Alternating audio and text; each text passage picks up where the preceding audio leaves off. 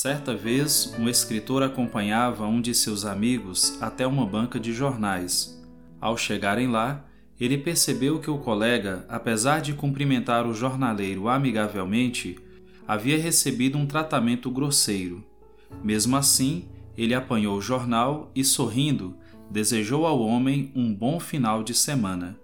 Quando os dois desceram a rua, o autor, intrigado, perguntou ao companheiro ele sempre trata você dessa maneira?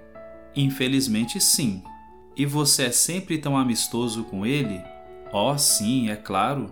Por que você é tão polido se ele o trata com tanta grosseria? indagou o escritor. Porque eu não quero que ele decida como eu devo agir, concluiu o amigo. Essa atitude é a mesma proposta por Jesus quando disse: Aquilo que quereis que os homens vos façam, fazei vós a eles. Jesus, nosso Mestre, é nosso modelo no trato com as pessoas. Jesus sempre tratava as pessoas com gentileza, mesmo quando elas o desprezavam. Ser gentil, mesmo na adversidade, com a atitude mencionada acima, é uma conquista. Por esse motivo, precisa ser cultivada, pois instintivamente temos a tendência de pagar o mal com o mal. Pensamos que, retribuindo o mal que recebemos, estaremos nos vingando e castigando o malvado. No entanto, não percebemos que isso gera ainda mais maldade, divisão e mal-estar. A gentileza é a forma mais eficaz de vencer o mal com o bem. Nós estamos sempre nos relacionando com as outras pessoas, mas nem sempre o fazemos com qualidade e muitas vezes autorizamos o outro a decidir como é que nós vamos agir.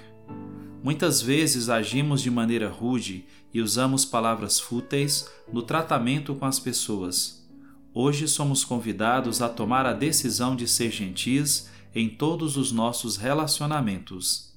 Para cultivar a gentileza, o apóstolo Paulo nos pede que deixemos de lado a ira, a má vontade constante, os comentários maldosos, a maldade, as palavras vergonhosas e os enganos com os outros. Iluminados por essas palavras do apóstolo Paulo, tenhamos a coragem de cultivar a gentileza em nossas famílias, em nosso trabalho, em nosso lazer, em nossa missão aqui neste mundo. Tenhamos sempre em mente o que disse Jean de La Bruyère, a gentileza faz com que o homem pareça exteriormente como deveria ser interiormente, e sejamos sempre gentis em todas as situações. Amado Deus, encha o nosso coração das graças necessárias para que possamos tratar o próximo com o amor com o qual o Senhor nos trata.